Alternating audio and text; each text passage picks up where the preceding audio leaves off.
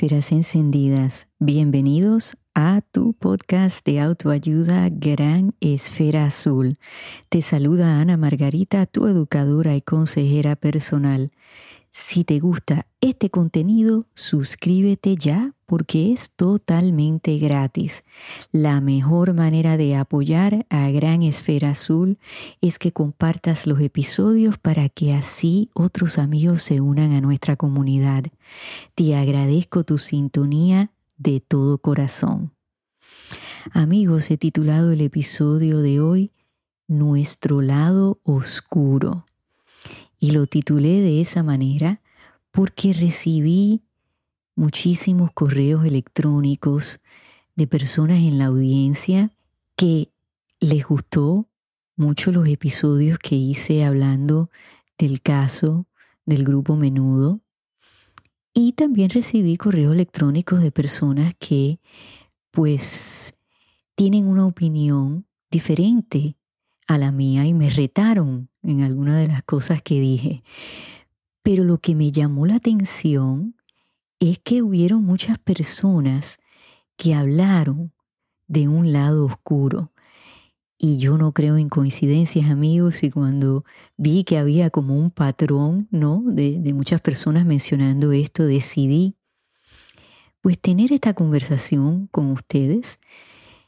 Y por supuesto, les invito a que continúen escribiéndome, porque todos tenemos derecho a tener nuestra opinión y como lo he dicho antes, a veces ustedes van a estar de acuerdo conmigo, otras veces no, a veces van a conectar con los temas eh, que yo les traigo y otras veces no, van a apagar el podcast y van a decir hoy no me gustó el tema. Y eso está bien. Por eso hay muchísimos podcasts de los cuales ustedes pueden escoger y escuchar. Y si yo la mayoría del tiempo soy de su agrado, bueno, pues entonces yo he logrado mi cometido y siempre aprendo de otras opiniones y tal vez hasta pueden cambiar mi manera de pensar. Claro que sí. Así que con muchísimo gusto voy a contestar algunas de las preguntas que me llegaron que las encontré muy interesantes y por supuesto me voy a mantener en este espacio de hablar de nuestro lado oscuro. Y alguien me preguntó, ¿tú crees que todos tenemos un lado oscuro? Pues fíjense, creo que mi opinión es que sí, porque todos los seres humanos a lo largo de nuestra vida experimentamos pues situaciones negativas, situaciones que nos marcan, experiencias de vida que nos pueden causar algún tipo, tipo perdón, de, de trauma. Y entonces definitivamente eso a veces lo ocultamos, ¿no? Y se vuelve ese rinconcito oscuro dentro de nosotros. Lo vemos de hecho en muchas películas, ¿no? Que tienen que ver con, con el tema de, de horror, de, eh, por ejemplo, el programa de televisión Dexter, que él decía que él tenía un pasajero oscuro, ¿no? Que era el que, pues, le decía lo que él tenía que hacer, eh, dictaba sus comportamientos, manejaba sus emociones, ¿no? Casi él lo veía como otra entidad, ¿no? Y, muchas personas podrían llamarle a eso el demonio que alguien lleva adentro. O sea, cada persona lo ve de un lado distinto, pero vamos a hablar eh, para los efectos de este episodio de ese lado oscuro que pues tenemos los seres humanos, por lo mismo que dije anteriormente, que hemos experimentado pues cosas que nos han herido y tal vez nos han avergonzado y entonces las guardamos ahí, también son emociones que no queremos que otras personas vean, ¿no? Y que a veces salen y nos atrapan y las expresamos de una forma negativa. Y es muy interesante porque creo que, que nosotros pues cuando entendemos que eso nos pasa, mas sin embargo no justificamos nuestro comportamiento, pues creo que hemos llegado a ese espacio de entender que tenemos ese lado oscuro y que sabemos que a veces va a salir, que se va a disparar un dispositivo y ese lado se va a expresar. Creo que el problema es cuando lo justificamos. Yo soy así por tal razón, porque lo aprendí de mi madre, porque lo aprendí de mi padre, porque tal maestro me hizo esto, porque eh, la que era mi esposa o el que era mi esposo me hizo esto.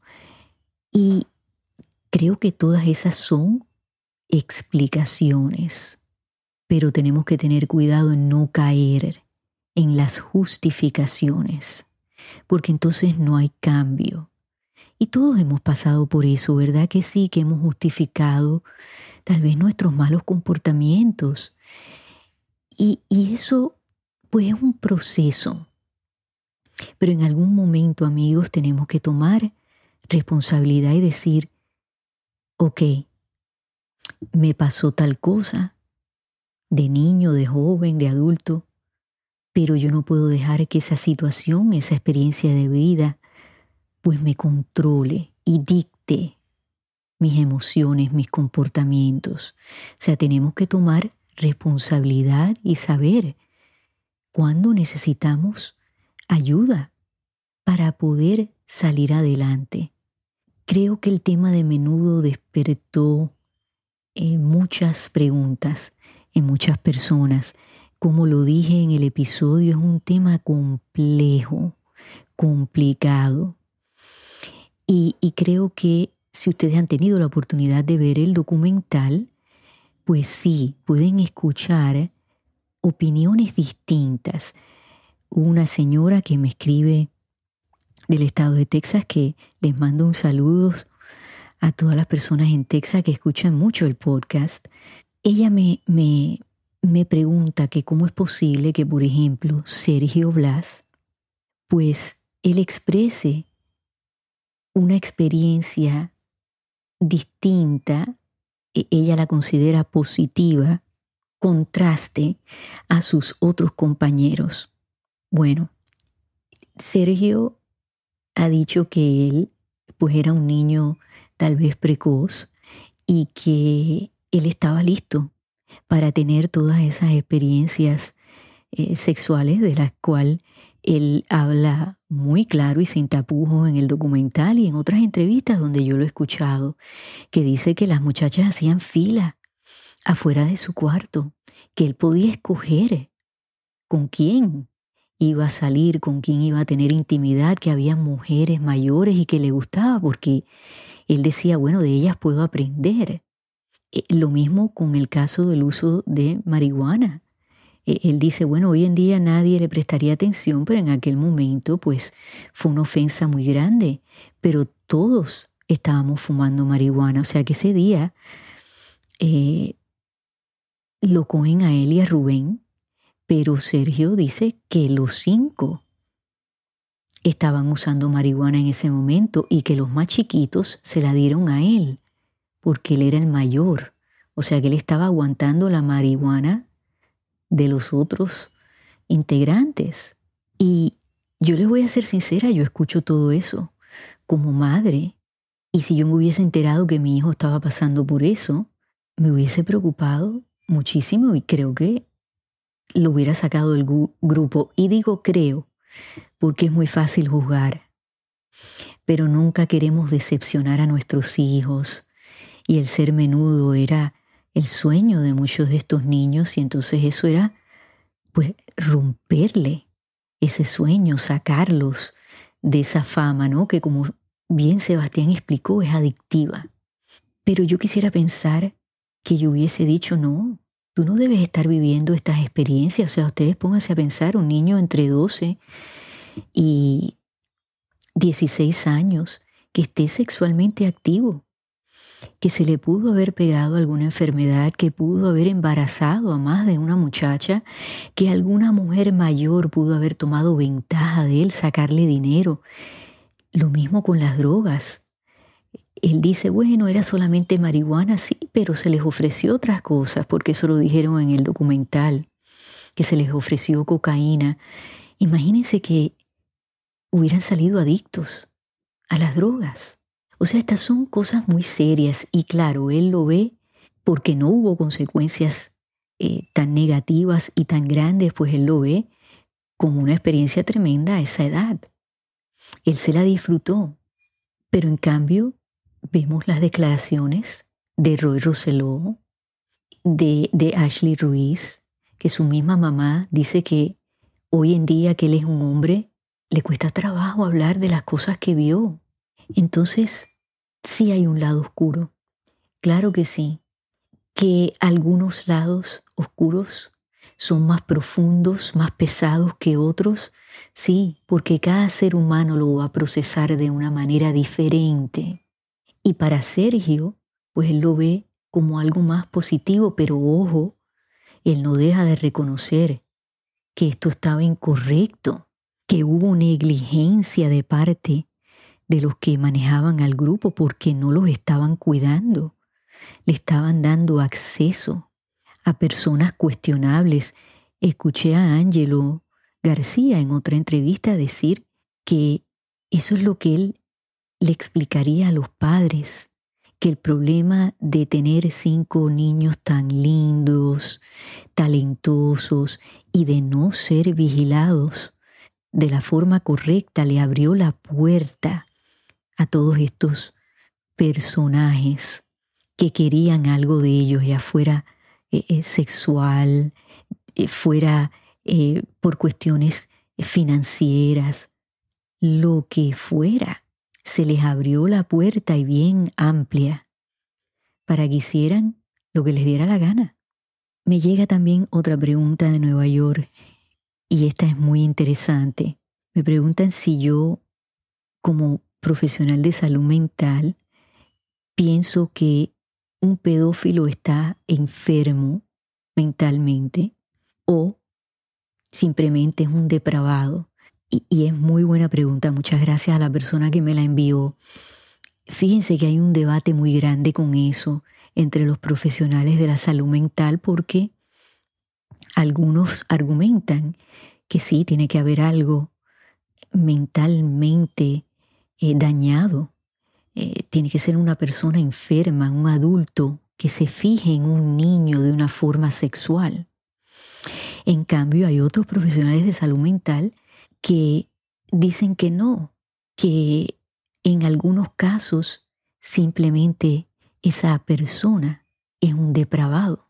Yo no puedo diagnosticar en este caso al señor Edgardo Díaz, puesto que no soy psiquiatra ni psicóloga. Yo soy educadora y sí tengo estudios en psicología, en consejería, pero yo no puedo diagnosticar a nadie. Yo lo que hice fue una comparativa de lo que es un pedófilo y de los comportamientos que estos muchachos, integrantes del grupo, pues estaban expresando en sus alegaciones. Y ustedes son los jueces.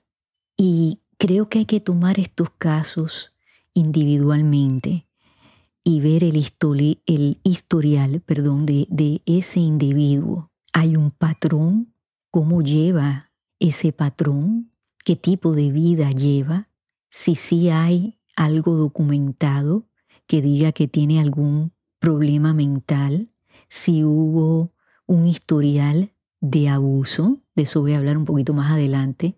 Así que mi opinión, le soy sincera, está dividida. Creo que hay personas que definitivamente están enfermas porque no entienden lo que han hecho. Y otros sí creo que son depravados porque entienden lo que hacen y lo hacen de todas maneras, ¿no? Todo ser humano puede tener fantasías de cualquier tipo. El problema está cuando esas fantasías se traen a la realidad, se realizan. Y, hay muchos factores. O sea, por eso es un tema tan complejo y difícil de entender. Otra persona del estado de la Florida me dice que fui muy cínica y dura cuando me expresé de Edgardo Díaz. Y sí, señora, estoy de acuerdo con usted y me quedé corta. Y le voy a explicar por qué. Me molesta que lo llamen genio, porque a mí no me gusta que cuando se hable de una persona que tiene una habilidad de esa, de esa manera, eh, pues se diga que usó su inteligencia tal vez para mal.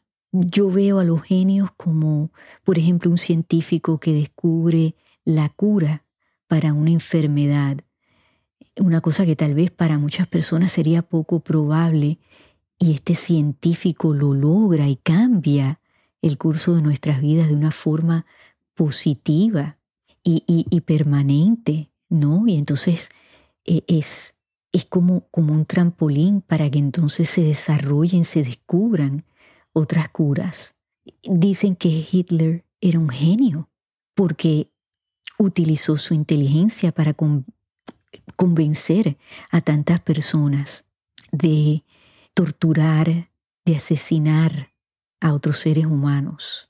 Pero a mí no me gusta verlo de esa manera. Yo veo a Hitler como un demonio y no me gusta llamarle genio. Quiero darle una connotación positiva cuando le llamo a una persona genio. Y yo reconozco que el señor Edgardo Díaz fue visionario, fue innovador, creó un concepto que funcionó y que hasta ese momento pues a nadie se le había ocurrido, pero no lo llamaría genio. Y saben que la evidencia está ahí, porque él no pudo mantener eh, eh, esa fama. Los problemas se empezaron a añadir, a hacerse más grandes.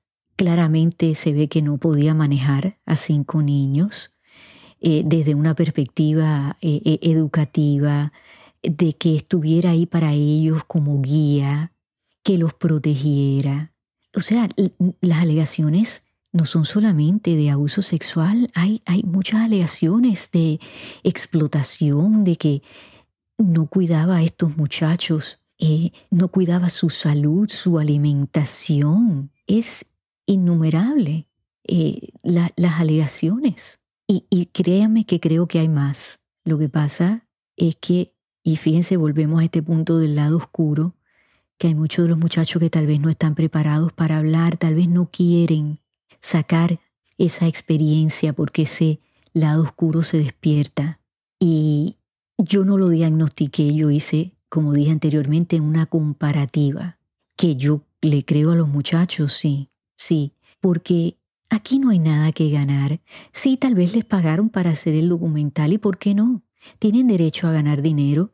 Claramente, según ellos, Edgardo no les pagó lo suficiente.